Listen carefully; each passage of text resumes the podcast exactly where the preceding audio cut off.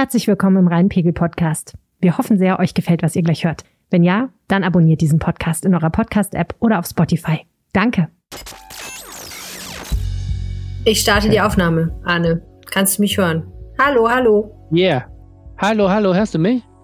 Hallo, hallo? Ich kann dich hören, ja. Aber warte mal, aber ich werde nicht gepegelt. Ich sehe keinen Pegel bei mir. Noch, du kommst aber, ist alles gut, du bist da.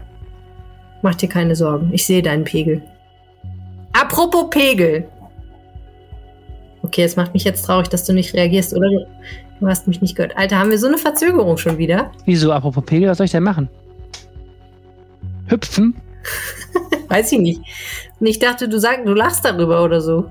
Ach so, wir, wir laufen ja schon die Aufnahme, ne? Dann muss ich jetzt irgendwie witziger werden. Fangen wir mal von vorne an.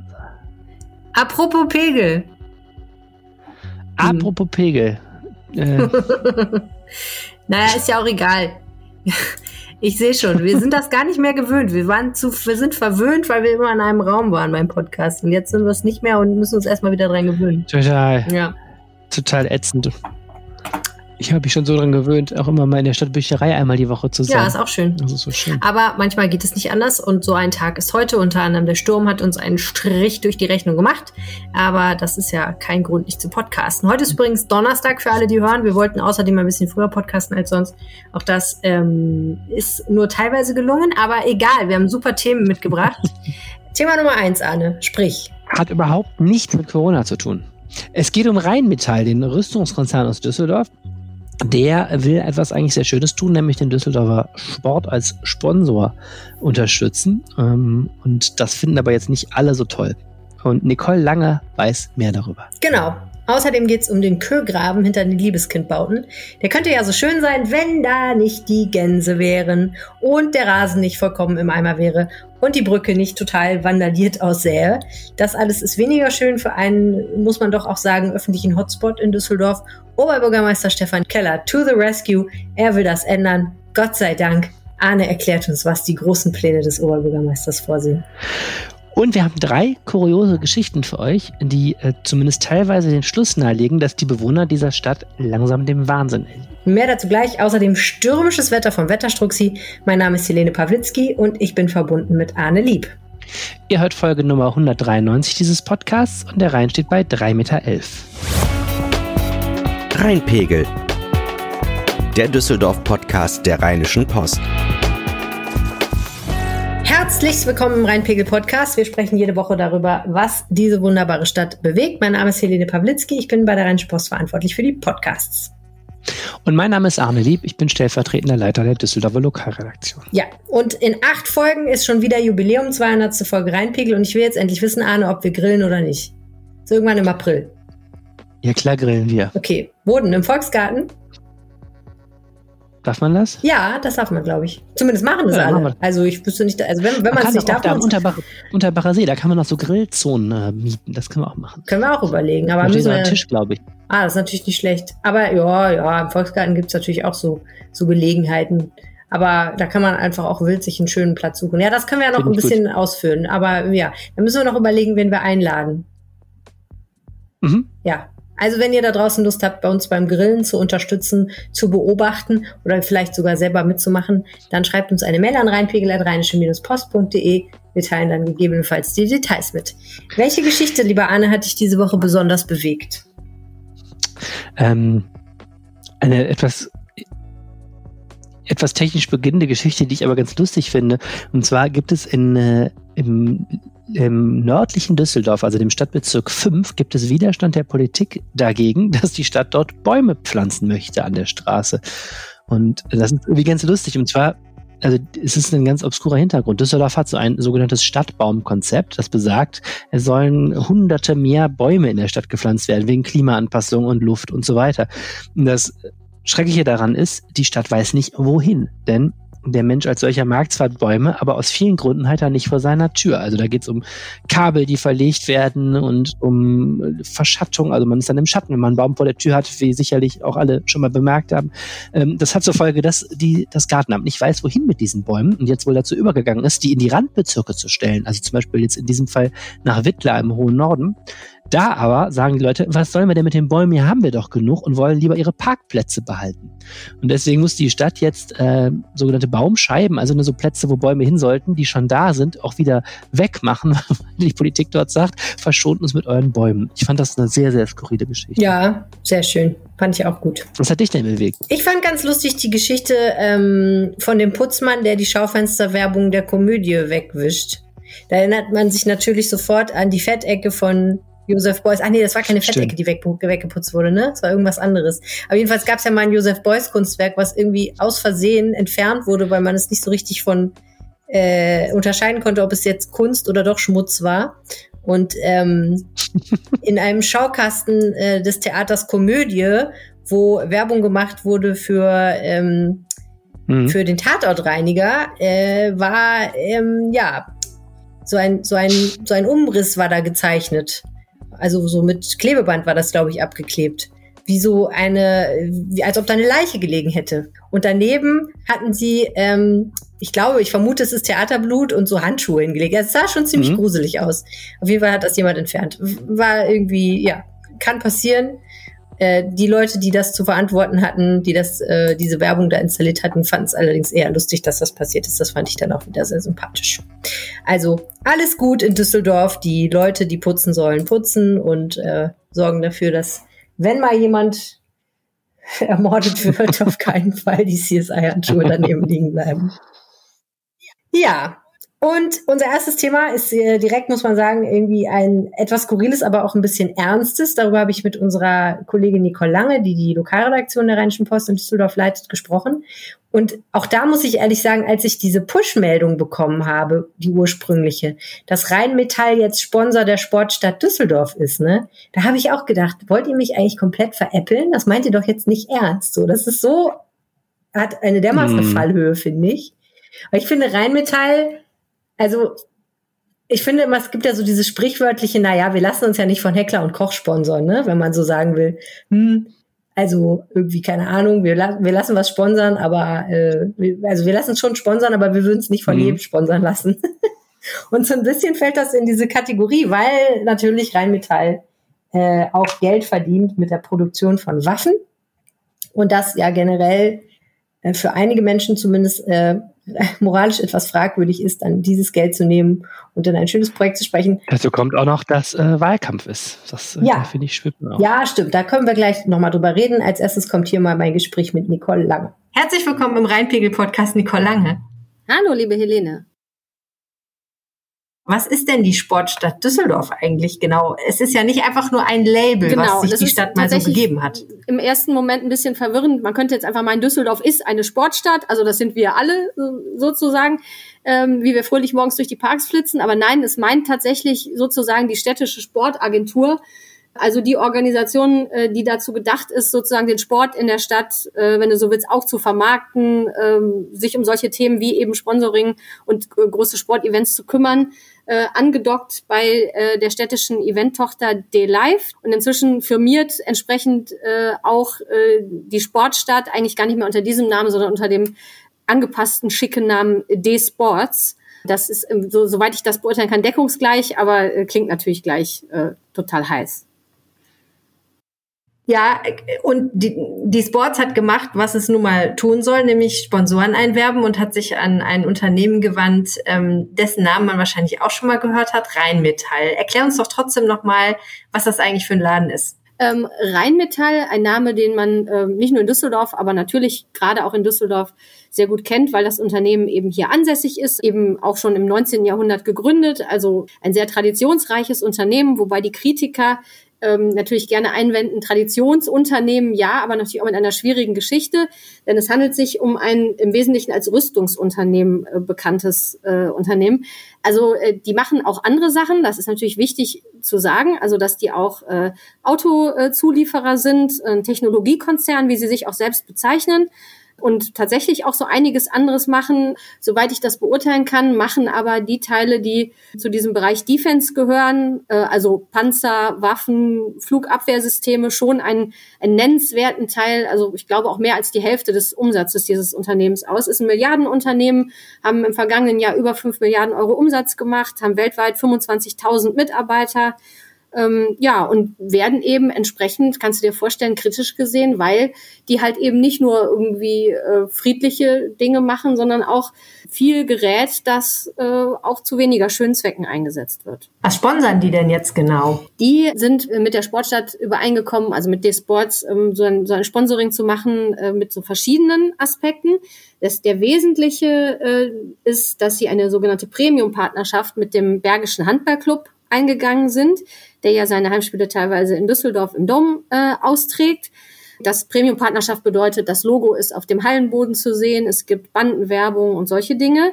Dann gibt es darüber hinaus noch ein paar andere äh, zusätzliche Unterstützungen, also beispielsweise die Capital Baskets, ähm, eine Damen-Basketball-Bundesligamannschaft wird unterstützt und auch, ähm, ich glaube, sogenannte Trendsportarten, davon war mal die Rede, dass sie da auch Geld für geben. Äh, das wurde nicht genauer gesagt.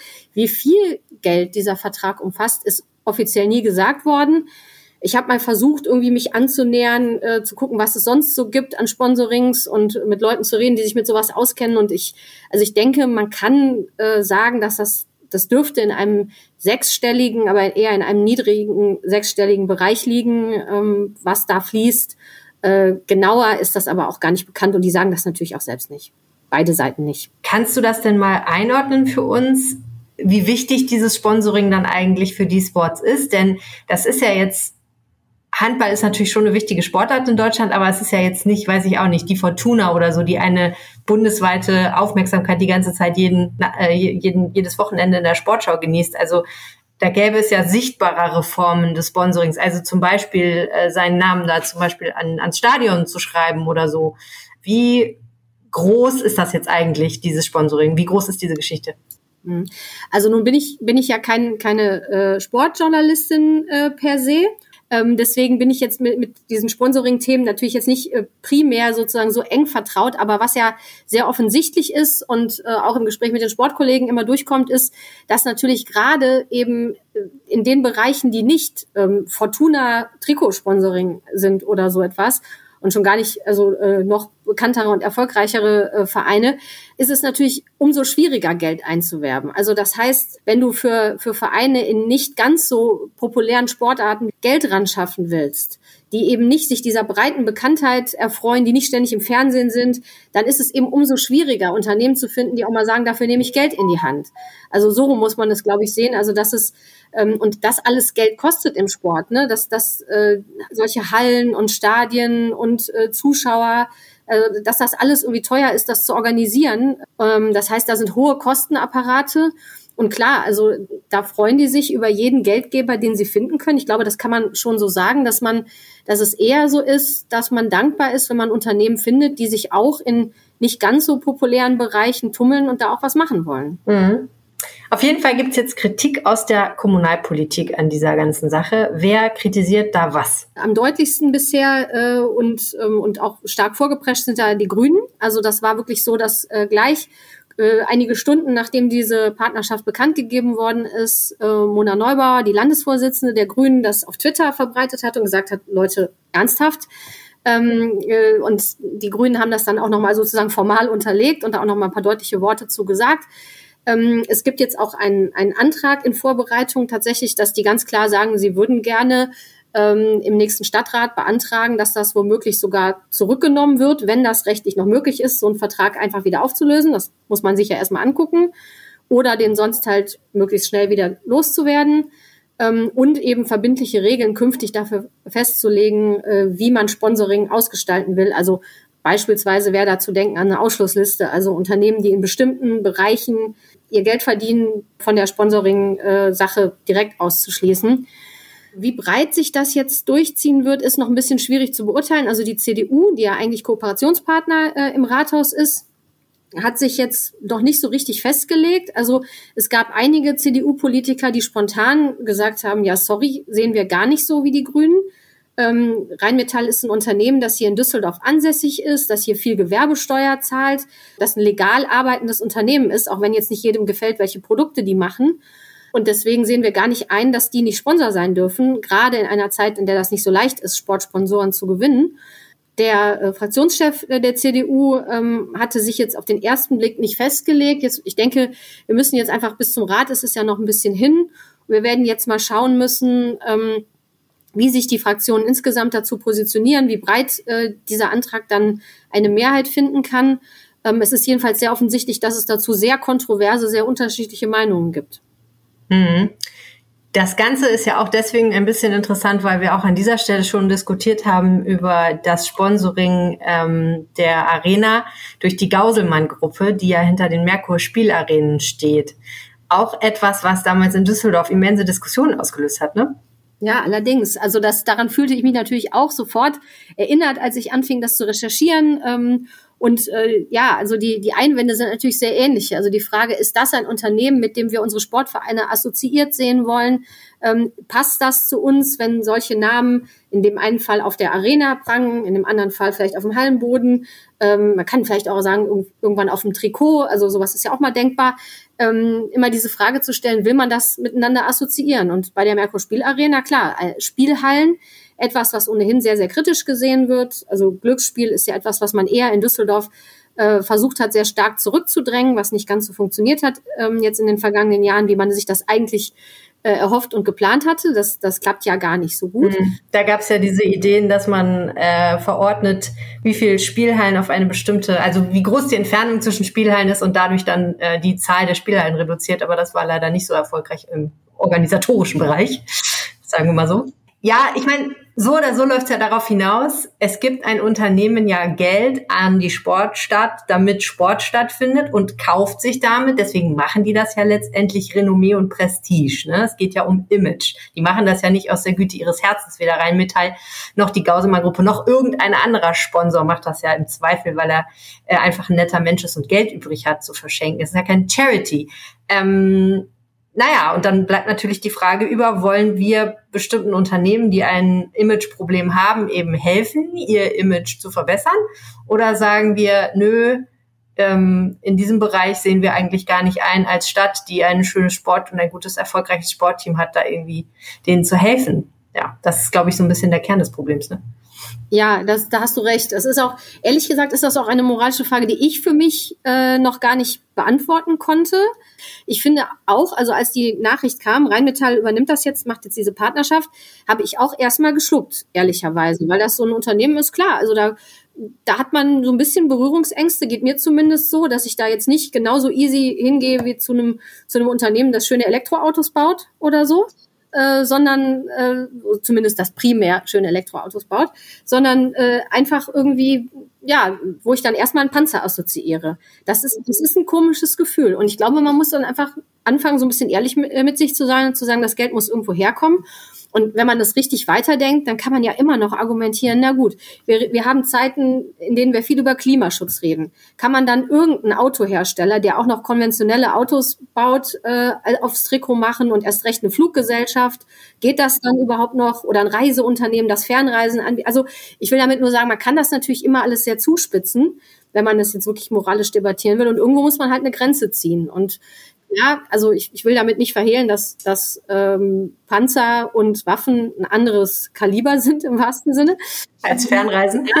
ähm, aber natürlich, ähm, also ist, ich finde die Frage sehr interessant und ich, ich werde auch diese Debatte dazu sehr gespannt verfolgen, weil ich glaube, dass es ein sehr komplexes Thema ist. Das äh, kann man, glaube ich, nicht ganz so einfach so wegwischen. Ja, also, aus welchen Quellen darf sich unser Sport in dieser Stadt finanzieren? Diese Frage wird sicherlich noch weiter diskutiert. Herzlichen Dank, Nicole Lange. Vielen Dank, dass ich da sein durfte. Ja, du hast es gesagt, Anne, es ist Wahlkampf. Wie schätzt du das denn ein, diese ähm, Kritik der Grünen an diesem Sponsoring-Vorhaben?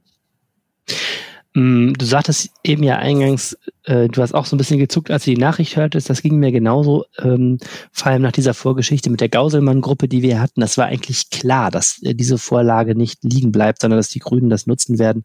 Ähm, und dass das natürlich ein Thema ist, über das diskutiert werden wird. Und naja, wie gesagt, wir haben drei Monaten eine Landtagswahl und, und Mona Neubauer, die grüne Spitzenkandidatin bei der Landtagswahl und, und Düsseldorfer Ex-Kreischefin ähm, ist da dankbar draufgesprungen. Genauso dankbar äh, grenzt sich die CDU jetzt da ab und wirft den Grünen Ideologie vor. Ich höre schon wieder diesen Ton, der uns da die ganzen nächsten Wochen begleitet wird, wo alle jetzt versuchen, etwas Profil vor den Wählerinnen und Wählern zu gewinnen. Ja, was ich mich jetzt gerade ehrlich gesagt frage, die Frage ist mir vorhin gar nicht äh, eingefallen, aber es ist ja nicht ganz klar, wie die CDU sich dazu verhält. Aber bei SPD und Linken und wer noch so im Rat sitzt, könnte man ja auch mal Spekulationen darüber anstellen, wie die zu sowas stehen. Wäre das denn eigentlich denkbar, dass die Grünen mit den Oppositionsfraktionen praktisch im Rat gegen die CDU stimmen oder ist dann alles vorbei? Also denkbar wäre das natürlich schon und ähm, trotzdem bräuchten die ja erstmal eine Mehrheit. Also die geschlossene Linke, wenn alle mitmachen, plus Klimaliste und so, könnte das genau mit einer Stimme reichen, wenn ich mich recht erinnere. Mhm. Ähm, aber natürlich befinden sich die Grünen in einer Kooperation mit der CDU und äh, das wäre schon ähm, eine echte Kooperationskrise. Ich meine, ob man dann deswegen ähm, die sozusagen die ganze Stadtregierung zerbrechen lässt, ist dann etwas, da gibt es jetzt kein Naturgesetz, sondern das müsste man dann entscheiden. Ich glaube aber, ähm, das wäre schon ziemlich hart und haarig und ich glaube, dass äh, der, der Weg dann auch im Stadtrat eher dazu darüber führen wird, dass man irgendwie ein Agreement findet, also irgendwie eine, mhm. eine Sprachregelung, wo alle mit zufrieden sein können. Ich kann mir nicht vorstellen, dass man das so eskalieren lässt. Aber natürlich, denkbar wäre das, klar. Warten wir ab. Der Oberbürgermeister dieser schönen Stadt ist ja von der CDU und hat im Moment natürlich eigentlich ganz andere Sorgen, denn äh, ein wichtiges Projekt steht an. Es geht um die Verschönerung des Köhlgrabens, Arne. ja, so, sozusagen, ja. Die edelste Aufgabe der Regierenden hier in der Stadt. Was ist da los? Ja, wir haben ähm, den nicht den Kögraben übrigens. Es gibt ja so viel mit Kö hier. Das, ähm, das ist der Köbogen. Kögraben heißt dieses Gewässer in der Mitte der Kö. Und wenn du das weitergehst am Turniersplatz vorbei, dann heißt es Landskrone. Ähm, wenn das so diese Kurve macht hinter dem Köbogen, also zwischen dem diesem ersten Köbogen, ne, diesem Liebeskindbauten und dem Hofgarten, da ist ja auch so ein, so, und wenn man da mal gewesen ist, wie ich jetzt diese Woche, stellt man fest, es sieht schon richtig schäbig aus momentan. Das ist natürlich mhm. so, weil im Februar alles ein bisschen schäbig aussieht, aber ähm, schon noch ein bisschen mehr. Da ist ja so eine schöne, schicke Glasbrücke und da sind einige Scheiben zersplittert und die anderen sind mit Gänsekot verschmiert und das ganze Ufer ist kahl gefressen und da ist ein bisschen Hochwasser auch und ähm, das sieht alles gar nicht mehr so postkartenmäßig aus, wie man das so kennt. Das war ja mal so vor ein paar Jahren der neue große Hingucker in Düsseldorf und ist immer noch natürlich eine der exponiertesten Lagen. Und naja, man sieht jetzt schon, ähm, dass da der, ich will jetzt nicht Zahn der Zeit sagen, dass da, sage ich das jetzt, dass da die Zeit ihre Spuren hinterlassen hat. Ja, die Zeit und die Gänse und wahrscheinlich auch der ein oder andere Mensch, der gerade ein bisschen Wut im Bauch hatte und fand, er müsste diese an äh, einer Glasscheibe auslassen das ist natürlich auch insofern haarig, als dass das natürlich alles eine Gegend ist, die von Touristen hochfrequentiert wird und die auch so ein bisschen der Stolz der Düsseldorfer Stadtplanung wahrscheinlich irgendwo ist, ne? Ja, es ist ähm, sogar, es ist ja eigentlich ein wirklich toller Ort. Ich sitze da selber auf, weil ja auch unsere Redaktion in der Nähe ist, wenn nicht gerade Pandemie ist. Ähm, man kann das ja auf diese Treppenstufen kann man sich setzen und sich da auch was zu essen mitnehmen und kann da aufs Gewässer gucken und so. Das ist ja schon echt ein schöner urbaner Ort, auch ähm, wenn es etwas wärmer ist als jetzt natürlich. Äh, und es ist ja auch wirklich eine Gegend, die auch viele Düsseldorf-Besucher wahrnehmen. Ähm, zu den Wortführern dieser Beschwerden über den Zustand gehören eben auch die beiden Luxushotels, die da sind, ne? Steigenberger und Breitenbacher Hof sind ja da in der Nachbarschaft. Und die sagen, ihre Besucher schütteln ziemlich den Kopf. Da geht es auch darum, dass dieses Gewässer ziemlich voll Müll ist, wohl ähm, oft. Und es hat eben auch damit zu tun, dass wie du gerade sagtest, dass sehr viel genutzt wird und dass man vielleicht bei der Planung, und das ist eine Sache, die man aus der Geschichte so ein bisschen lernen kann, bei der Planung hm, sehr oft bei solchen Projekten dann sich Sachen auch anders vorstellen, als sie sind.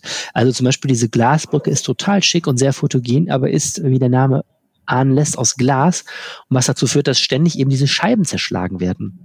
Das ist nachts ja eine Gegend mit relativ geringer sozialer Kontrolle. Es ist ein bisschen abgelegen, da treffen sich auch ähm, junge Menschen zum Trinken, habe ich auch schon öfters beim Vorbeigehen mal abends gesehen irgendwie und da scheint dann auch immer mal wieder diese Brücke dran zu glauben. Und was jetzt passiert ist, dass man gesagt hat, also ehe wir nochmal die Glasscheiben ersetzen, machen wir jetzt was Stabileres hin. Mhm. Ist das Stabilere dann aber auch schöner? Oder genauso schön? Wird auf jeden Fall das Wort Stahl ist gefallen. Ich ähm, gehe schon davon aus, dass man da jetzt nicht das billigste Modell wählen wird, zumal das, wie gesagt, auch relativ robust sein sollte, aber auf jeden Fall nicht mehr so gläsern. Also diese Idee mit dieser wirklich, ja, sehr, als sie noch neu war, sehr schicken Glasbrücke ist vom Tisch. Haben wir nicht Und, so gute ähm, Kontakte zu so einem Düsseldorfer Konzern, der auch Sachen aus Stahl baut? Könnten wir nicht? Ah, das ist eine gute Idee, stimmt. Die würden auf jeden Fall, die könnten auf jeden Fall was fertigen, was definitiv nicht einfach zu zerschlagen ist. Die Rheinmetallbrücke. Ja. Oh ja, das würde was, äh, was ergeben. Ähm, soll, ja, gut, also ich meine, das mit der Brücke sicher ein. Wenn die kaputt ist, muss die ersetzt werden und vielleicht macht es Sinn, nach dem 28. Mal die Glasteile nicht mehr auszutauschen. Aber ähm, was gibt's denn sonst noch für Pläne zur Verschönerung dieser Gegend? Ja, das zweite Problem, ähm, das diese Gegend hat, sind die ja, Kanada, ja, nicht nur Kanada, das sind alle, alle Arten von Gänsen da und, und Gefieder.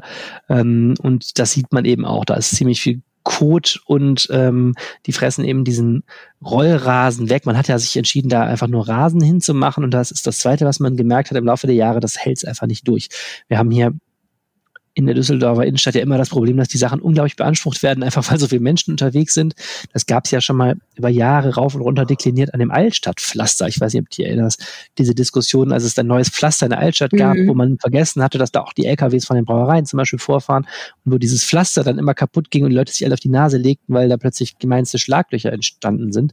Und so ist es eben auch mit diesem Rollrasen. Der sah zwar schön aus, aber man hat jetzt gemerkt, okay, wenn da ständig Leute drüber latschen und die Gänse ihn anfressen und so, dann entstehen da kahle Stellen Stellen und auch das sieht nicht schön aus. Und die Lösung ist jetzt, dass dieses Ufer mit äh, hüfthoher, hüfthohen hohen Pflanzen ähm, äh, bepflanzt wird. Einerseits, weil die etwas robuster sind und andererseits, weil die Gänse dann nicht mehr zum Wasser kommen. Und man hofft, dass die, ja, dann kann man doch das Wasser gar nicht mehr sehen.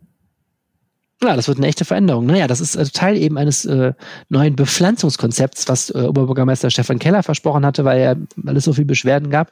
Und die Hoffnung ist, dass die Gemeinde Kanada ganz dann, äh, wenn sie keinen direkten Wasserzugang mehr hat, sich überlegt, äh, einfach irgendwie nach Duisburg auszuwandern oder was auch immer zu tun.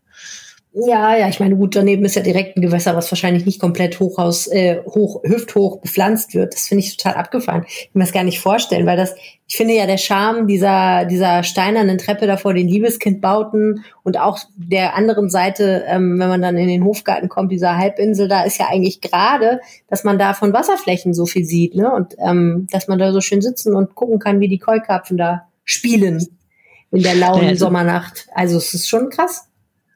Es ist jedenfalls immer ganz interessant. Ich finde, wenn ich, ich lese ja auch oft, wenn wir sowas berichten über Stadtplanung, wenn es darum geht, welchen Belag soll dann der Boden haben, denke ich auch mal, was für ein klein klein. Ich finde dann immer interessant, wenn man hinterher mal zurückguckt und merkt, da haben sich Menschen Gedanken gemacht und man merkt eben bestimmte Dinge hat man nicht bedacht oder ähm, haben sich einfach nicht so bewahrheitet, wie man dachte. Ein anderes Thema da ist zum Beispiel, dass da kein Radweg vernünftig verläuft.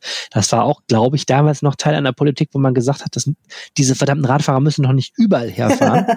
Was ja natürlich zur Folge hat, dass sie jetzt überall herfahren, weil es irgendwie keine vernünftige Radführung da gibt. Das mhm. sind auch so Sachen, wo ich so denke dafür, dass die Planung ja gerade mal zehn Jahre her ist ungefähr. Ähm, da merkt man eben, da muss man auch bei solchen Projekten nacharbeiten. Ähm, dasselbe Thema haben wir jetzt auch bei dem Gustav Gründgensplatz, wo dieser Köbogen 2 ja jetzt eröffnet worden ist im letzten Jahr. Ähm, da ist der Platz auch an manchen Stellen schon ganz schön verschmutzt und so. Ich glaube, da werden wir die nächste Diskussion kriegen zum Thema, war das wirklich so sinnvoll, wie die Menschen sich das überlegt haben? Hm, ja, ja, auf jeden Fall. Ja, spannend. Was ist denn der Zeitrahmen für dieses ganze Projekt? Im Laufe des Jahres. Es gibt äh, also eine äh, kleine Kommission, äh, vom Stadtrat, die diese ganzen Kühlbogenbauten überwacht und die lassen sich da informieren. Da geht so plätschert es so vor sich hin. Es wird ja auch noch gebaut ähm, auf der Schadowstraße, auf dem letzten Stück. Ähm, und so, die Arbeiten sind ja noch gar nicht richtig abgeschlossen. Da wird auch jetzt nach und nach diskutiert, was man da jetzt schon erneuern kann und anders machen kann und so. Und das ist eigentlich, glaube ich, eine ganz lebhafte Diskussion noch. Mhm. Also ich meine, es war jetzt auch nicht so, wenn ich so an den vergangenen Sommer denke, dass sich da die Leute jetzt sehr haben abschrecken lassen, ihre Zeit da zu verbringen. Ne? Da sind ja schon immer viele Leute unterwegs, die da auch Mittag essen oder so. Das wird ja, jetzt nicht den riesigen so. Effekt darauf haben, letztendlich, ob da mehr oder weniger. Das ist ja nochmal eine andere, andere sehr interessante Diskussion, nämlich die Frage, dieses Köbung-Projekt ähm, ist ja eine Idee gewesen, quasi den Fußgängern die Innenstadt wiederzugeben. Wenn man sich erinnert, früher stand da dieser Tausendfüßler, das war der riesen Busbahnhof da und so. Jetzt ist es ja eine unglaublich große Fläche im Fußgängerbereich, ne, der hinter dem Köbogen und dann zwischen dem beiden Kühlbogen, da wo die Bahn fährt, mhm. ist ja mhm. diese Allee entstanden und dahinter ist ja auch der Gustav Gründgens neu gestaltet. Und ich finde dieses Stück hinter dem Kühlbogen 1, das wird sehr, sehr gut angenommen. Da sind ja auch dann die Terrassen von den Restaurants und so. Das ist schon wirklich ein schönes Stück Düsseldorf, finde ich. Ähm, ich bin sehr gespannt, wie das mit dem Rest ist. Also es gab ja von Anfang an noch Kritik, die gesagt hat, also das ist auch ein bisschen viel Raum, der da entsteht, den die Menschen eigentlich auch gar nicht brauchen. Es gibt ja eigentlich keinen Grund, diese Allee da zu benutzen, die so vom Theatermuseum führt ähm, in Richtung in Richtung Schadowstraße, da parallel äh, parallel der Straßenbahnschienen. Ne? Das finde ich noch recht ausgestorben. Und ich bin auch sehr gespannt, ob der Gustav Gründgens-Platz jetzt überhaupt mehr genutzt wird oder ob das auch so eine Riesenfläche ist, die außer beim Weihnachtsmarkt eigentlich keiner so richtig braucht. Ne? Ja, ist die Frage. Also ich meine, dieses, dieses grüne schräge Dach, dieses begrünte schräge Dach, das wird ja sogar jetzt, wo es wirklich eigentlich nicht sehr einladend draußen ist, extrem intensiv genutzt und die Leute finden es mhm. einfach cool und steigen darauf und gucken runter und was weiß ich, was sie noch alles machen. Und ich meine, das zieht natürlich schon Leute dahin. Und was ich auch eigentlich ganz gut finde, ist, dass da ja auch relativ viel Gastronomie mit so Außenbespielung ist, ne? Also da ist schon auch auf dem Platz ist ja auch noch ein Café, was dann so ein Pavillon, wo dann, wo man auch mhm. draußen sitzen kann und so. Also das finde ich schon bislang ganz gelungen. Aber ich denke, das kann man letztendlich wirklich erst sagen, wenn Sommer ist, ne? Also jetzt ist es einfach noch nicht so einladend. Und ich war neulich da und ich muss sagen, es ist eine krasse Windschneise. Also wenn es wirklich ein bisschen immer. windig ist, ja, ja. war es immer, ne, genau. Wenn es ein bisschen windig ist, dann wirst du da echt weggepustet. Also ist sicherlich schön im Sommer, aber jetzt im Moment muss man echt gucken, dass man doch wegkommt. Das ist nicht so schön. Das, das war immer die Kritik an dem Platz. Das liegt an dem Dreischeibenhaus, dass der, mm. der Winter gegen das Dreischeibenhaus geht. Das war immer eine ganz miese Windecke da Mm. Aber ähm, ja, ich denke das auch, wenn jetzt im Sommer mal die Mischung aus gutem Wetter und vielleicht auch etwas weniger Pandemie könnte dazu führen, dass das wirklich ein sehr viel einladenderer Ort ist und äh, bin mal sehr gespannt, ob das angenommen wird. Ja, schöner Wohnen in Düsseldorf. Kommen wir nun zu etwas ganz anderes. ähm, das Thema heißt, ähm, Menschen haben sich vor die Tür begeben und Dinge in Düsseldorf gesehen und gerätselt, was es genau. ist. Genau. Ich glaube, das ist die Zusammenfassung. Kann ne? man, glaube ich, so zusammenfassen. Oder anders, äh, andersrum kann man es natürlich auch sehen. Also die Dinge gesehen, das haben unsere Kolleginnen und Kollegen. Und sich gewundert haben sich, glaube ich, dann alle, die es gelesen haben. Zumindest ein Stück weit. Äh, aber dem voraus geht natürlich, ähm, Leute gehen vor die Tür und tun sehr merkwürdige Dinge einfach die ich, muss ich sagen, auch nur teilweise verstehe. Also von den drei Dingen, die ich jetzt mitgebracht habe, das erste ist, glaube ich, recht erklärlich und das dritte, da muss ich einfach sagen, da denke ich immer noch drüber nach, was das für ein Mensch gewesen ist. Okay, fangen wir vorne fangen an. Fangen wir vorne Musikkritiker, an. Musikkritiker Wolfgang Görz war spazieren. Genau, er ist so vieles. Er ist äh, Musikkritiker, er spielt auch selber Klavier, er ist Medizinredakteur, und außerdem Kulturredakteur, ein großartiger Mensch, der aber auch sehr gerne spazieren geht. Und erst am Wochenende hatte er Lusten auf draußen sein und ähm, beschreibt, wie er sich aufgemacht hat zum Flughafen, weil er irgendwie gerne in der Nähe des Flughafens spazieren geht. Und das scheint er zu teilen mit vielen Menschen. Und ähm, stellte dann fest, dass am Zaun äh, zum Flughafengelände sich bereits eine Menschentraube versammelt hat, die voller Verwirrung auf das Flughafengelände starrte, denn dort stand offenbar in nicht allzu weiter Entfernung ein Auto, und zwar ein Opel Corsa, der vollkommen zerdeppert war. Also einfach wirklich so aussah, als hätte er einen sehr, sehr, sehr, sehr schweren Unfall hinter sich. Und da stellt sich natürlich die Frage, was macht so ein Auto auf dem Flughafengelände? Ich meine, wer hat es dort abgestellt? Äh, wieso ist es so kaputt? Was ist passiert? Ist ein Jet darauf gelandet? Man weiß es nicht. Beziehungsweise man weiß es doch, Wolfram Götz hat das Geheimnis natürlich gelüftet. Und was steckt dahinter? äh, dahinter steckt natürlich die Flughafenfeuerwehr, die ähm, Schrottautos kauft, um daran zu üben, wie man Menschen aus Autos befreit beziehungsweise Autos zerlegt. Ähm, viele Menschen, die sich damit schon beschäftigt haben, werden wissen, dass wenn jemand in einem Auto eingeklemmt ist, die Feuerwehr dann mit sehr, sehr großem und schwerem Gerät kommt, um die da rauszuschneiden. Äh, und das ist natürlich ein bisschen schwierig, denn dazwischen sind ja gelegentlich mal Gliedmaßen eingeklemmt. Also da muss man, glaube ich, mit äh, recht viel Finesse vorgehen, aber gleichzeitig irgendwie schwere Stahlteile kaputt machen. Und das üben die eben an diesen Fahrzeugen. Ich fühlte mich da sofort erinnert an einen Imagefilm, den ich mal gedreht habe. Bevor ich bei der Rheinischen Post gearbeitet habe, habe ich ja gelegentlich auch mal solche Sachen gemacht. Und ähm, da haben wir in Dortmund beim Übungszentrum der Feuerwehr gedreht. Die haben da nämlich original ein Haus stehen, was sie gelegentlich einfach mal anzünden, so um zu üben, wie man löscht. Und davor haben wir dann gedreht, weil das so eine coole verrauchte Kulisse war. Ja. Aber das ist auf dem Flughafengelände passiert. Also das war noch die am wenigsten crazy Geschichte. Das ging ja noch. Haben wir das geklärt. Geschichte Nummer zwei befindet sich hinten am Landtag am Apollo, glaube ich. Ne? Da gibt es so Lichtmasten genau. um die. Ich musste erst mal verstehen, was das für Lichtmasten sind überhaupt. Aber dann erinnerte ich mich daran, dass es ja mal diese Aktion gab, auch wie am Burgplatz, dass man das Ganze einfach mit Flutlicht erhält, damit sich äh, Menschen äh, da nicht mehr im Dunkeln zusammenrotten und äh, aus Versehen zu viel Spaß haben, glaube ich. Okay, da ist auch etwas sehr Seltsames äh, zu sehen gewesen. ja, das finde ich ist noch im Rahmen des Seltsamen, muss ich sagen, für eine Großstadt. Zwischen diesen Lichtmasten hängt, hängen so Kabel. das an sich ist, finde ich, schon relativ unmöglich. Das erinnert mich total an die USA, wo ja irgendwie alles per Oberleitung äh, strommäßig versorgt wird, was auch bei jedem Sturm sofort zu totalen Stromausfällen führt. Aus irgendwelchen Gründen, weil das eben auch provisorische Lichtmasten sind, sind da Kabel zwischen diesen Lichtmasten. Und irgendwer hatte da eine ganze Reihe von Schuhen drüber geschmissen. Mhm. Also wirklich, äh, ich möchte sagen, also bestimmt, ich weiß nicht, wie viele Paare das waren, halbes Dutzend oder so. Also viele Schuhe jedenfalls, nicht schon doch, doch mehr. Also es waren richtig, richtig viele Schuhe, hauptsächlich mhm. Sneaker. Und unsere Kollegin äh, Brigitte Pavicic hat mal versucht herauszufinden, wer das war. Spoiler Alert, es ist ihr nicht gelungen. Was gibt's denn für Theorien, was dahinter stecken könnte? Also eine relativ plausible Theorie ist, es war ein Skater. Und zwar äh, gibt es ja da in der Nähe tatsächlich eine Halfpipe unter der Brücke. Und äh, es scheint wohl auch eine Tradition unter Skaterinnen und Skatern zu geben, ihre kaputten Schuhe an den Schnürsenkeln zusammenzubinden und dann irgendwo raufzuschmeißen, damit sie von irgendwo runterhängen. Und das hat offenbar den Hintergrund, ähm, dass Skaterschuhe, wenn sie mal kaputt sind, so unglaublich kaputt sind, dass man wirklich nichts mehr mit ihnen anstellen kann. Man kann sie nicht mehr in irgendeine Altkleidersammlung geben. Also sie haben dann offensichtlich auch sehr, sehr gute Dienste geleistet. Und deswegen werden sie vielleicht auf diese Weise, ich weiß nicht, geehrt. Ich weiß es nicht. Wenn da draußen Skater zuhören, die jetzt den Kopf schütteln und sich denken, mein Gott, Pawlitzki, du hast überhaupt keine Ahnung von Skaterkultur, bitte, bitte erhält mich. Ich möchte gerne mehr wissen. Reinpegel.rheinisch-post.de, falls ihr noch eine Mail schreibt oder seid ihr dazu hoffentlich noch nicht so cool. Schreibt mir bitte, weil ich habe es nicht verstanden, aber jedenfalls darauf läuft es hinaus. Ähm, es ist allerdings so, dass ähm, natürlich, also man kann natürlich die Skater fragen, die da rumhängen.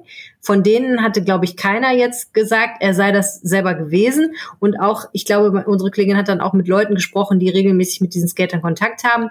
Da wusste auch keiner so richtig. Also naja, kurz gesagt, der Besitzer dieser Schuhe hat sich nicht angefunden und das ist vielleicht auch besser so, weil zwischenzeitlich auch mal das Wort Ordnungswidrigkeit im Raum stand. Sie hat natürlich auch bei der Stadt nachgefragt, ob vielleicht das sich äh, um irgendwas Bekanntes handelt oder ein Kunstprojekt und ob man das schon wüsste. Die Schuhe wurden mittlerweile entfernt und die Stadt scheint nicht so super angetan davon, dass jemand da dutzendweise Schuhpaare hochgeschmissen mhm. hat. Okay, wäre das auch geklärt. Okay wäre das auch geklärt. Und jetzt, mein lieber Arne, kommt ähm, das, wo ich mir denke, da habe ich mir wirklich Sorgen gemacht, als ich das gehört habe und gedacht habe, so was für ein Mensch muss man sein? Ist das eine großartige, lustige Idee? War das ein Kind vielleicht oder ein Jugendlicher? Oder ist es doch vielleicht ein irrer Serienkiller, ähm, der uns all, alle bald das Fürchten lernen wird? In Herd gibt es ein leerstehendes Blumengeschäft. Okay. In der Schießstraße, in der Nähe vom Hertha Friedhof. Und seit kurzem hängt an diesem Blumengeschäft außen eine wirklich wahnsinnig riesige Ballongirlande in rosa. Also wirklich sehr opulent. Und in den Schaufenstern hängen handgeschriebene Zettel, auf denen die Eröffnung eines Kleintierzoos angekündigt wird. Soweit ist es ja noch einigermaßen, dass man sich denkt, okay, aber wo ich dann ehrlich ein bisschen besorgt wurde, war, als da stand, welche Tiere dort angekündigt, äh, angekündigt werden. Schaben, Mäuse, Ratten und Zecken. Hm. Nicht unbedingt das, was ich in einem Kleintier zu erwarten würde.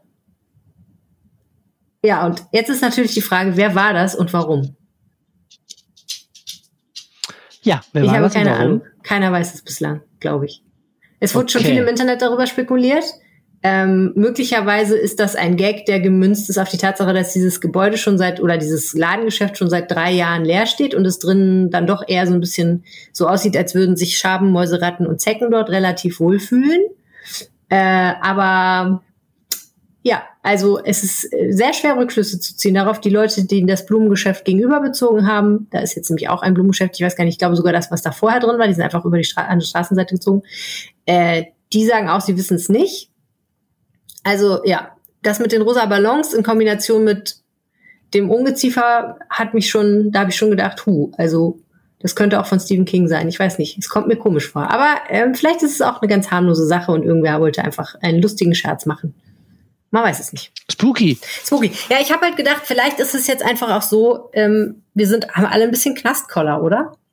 Ich habe auch das Gefühl. Also, wir sind einfach alle ein bisschen durch. Alle, völlig. Ja, ja. Es war jetzt irgendwie die 28. Ministerpräsidentenkonferenz auf der Lockerungen beschlossen wurden, auch wenn die Zahlen immer weiter steigen, aber macht ja nichts. So, aber andererseits, also wir können auch alle, glaube ich, nicht mehr so richtig.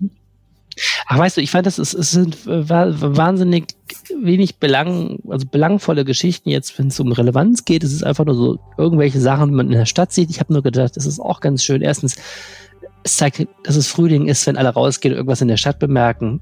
Und zweitens, es ist doch auch immer mal ganz nett, sich wieder mal mit Belanglosigkeiten zu beschäftigen. Zum Beispiel den letzten Bund-Länder-Gipfel zu Corona. Ich suche immer noch eine noch kürzere Kurzzusammenfassung, weil ich kann es nicht mehr hören. Nee. Dieses ganze, was steht in dem Papier und wer hat noch was da reinverhandelt und so. Ja. Früher habe ich das verschlungen. Ich merke, inzwischen interessiert mich lieber, warum eigentlich die Schuhe über der Leine hängen. am Burgplatz, ob da nicht äh, am, am, am, Landtag, ob da noch jemand eine Lösung fährt, oder? Ja, aber das ist doch letztlich Symptom unserer Zeit, oder? Ich meine, es ist einfach, es ist jetzt mal genug. So, wir können jetzt einfach alle nicht mehr uns mit diesem ganzen Scheiß beschäftigen und Viruslast und so, sondern jetzt ist ja. einfach mal Zeit, Schuhe über eine Leine zu hängen. Oder Ballons, Ballongelanden, mehr Ballongelanden. Ballongelanden yeah. für alle. An möglichsten Orten. So, Helene, so. das war der Rheinpegel. Das war der Rheinpegel. Wir haben noch, noch äh, genau, wir haben noch ein Sturmwetter vom Wetterstruxi für euch. Dem der Donnerstag noch nicht ausgereicht hat hinsichtlich des Sturms, dem kann ich sagen, ihr werdet am Wochenende voll auf eure Kosten kommen. Damit herzlich willkommen zum Wochenendwetter. Wir müssen heute ernst werden, denn es stehen zwei neue Stürme bereit. Der eine zieht schon heute am Freitag auf, der andere wird uns dann zum ähm, Sonntag erreichen. Und diese beiden Stürme werden es in sich haben. Warum, erklären wir jetzt im Detail. Der Freitag bringt uns halt eben ein neues Sturmtief dieses wird im Vorfeld eine Kaltfront bringen. Die wird uns so ungefähr 15 Uhr erreichen. Da sind schon erste schwere Sturmböen dabei. Die sind noch nicht so hundertprozentig klar, wie stark die ausfallen werden, weil die Kaltfront an sich noch nicht hundertprozentig klar ist, wie stark diese ausfallen wird. Was wir aber sicher sagen können, ist, dass die Böen erstmal zu über 70 klettern werden, also über 70 Kilometer pro Stunde, können punktuell bis zu 100 Kilometer pro Stunde erreichen.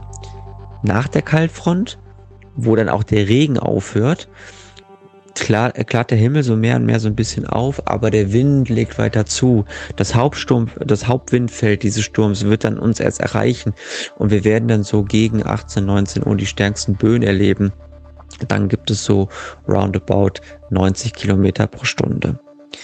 Temperaturen liegen bei relativ milden na, sagen wir mal 8 bis 10 Grad, vielleicht sind auch mal 11 Grad dabei. Nach der Kaltfront geht's in der Nacht auf 3 Grad zurück. Der Samstag bringt uns dann von Beginn an relativ viele sonnige Abschnitte. Der Himmel wird sich dann wohl im Laufe des Nachmittags wieder zuziehen. Es ist aber weiterhin windig mit maximal 50 bis 60 Kilometer pro Stunde in Böen. Am Abend zieht ein neuer Regen auf, der Wind frischt auch nochmal auf, wird aber wohl nicht über 60 Kilometer pro Stunde hinauskommen. Temperaturen liegen im Groben so bei 8 bis 9 Grad. Und dann kommt der Sonntag. Der Sonntag wird uns wieder ein neues Sturmtief bringen. Es wird schon von der Nacht an beginnen zu regnen und dann wird es sehr wahrscheinlich den ganzen Tag über durchregnen. Mit fortlaufender Tagesdauer ähm, legt auch der Wind wieder weiter zu und dann wird es so zum Abend, späten Abend, vermutlich erst in der Nacht die stärksten Böen geben und auch diese werden dann wieder punktuell sehr kräftig ausfallen, so dass wir dann durchaus orkanartige Böen bis 105 Kilometer pro Stunde haben werden. Also, wer für den gestrigen Donnerstag noch nicht alles nied- und nagelfest gemacht hat, auf Balkon, am Garten, wo auch immer, überall dort, wo was wegfliegen kann, macht es jetzt. Die kommenden Stürme werden noch ein bisschen stärker werden und werden durchaus das Zeug haben, mal alles ein bisschen anders zu sortieren. In diesem Sinne wünsche ich euch jetzt ein schönes Wochenende. Kommt gut durch die Stürme und wir hören uns dann nächste Woche Freitag wieder zum Wochenendwetter. Also in diesem Sinne, euch das Allerbeste. Bis dann. Ciao, ciao. Das war der Rheinpegel für diese Woche. Wenn ihr uns was sagen möchtet, schreibt uns eine Mail an rheinpegel.rheinische-post.de oder schreibt uns auf Twitter. Da heiße ich Helene Pawlitzki und Annelieb heißt Annelieb. Bis nächste Woche. Tschüss. Tschüss. Mehr im Netz. Alle Nachrichten aus der Landeshauptstadt findet ihr auf rp-online.de slash Düsseldorf. Super, ihr habt's ans Ende einer weiteren Folge des Rheinpegel Podcasts geschafft. Und alles, was ihr jetzt noch tun müsst, ist auf den Abo-Knopf zu drücken. Dann bekommt ihr auch mit, wenn die nächste Folge da ist. So sieht's aus. Bis dann. Tschüss.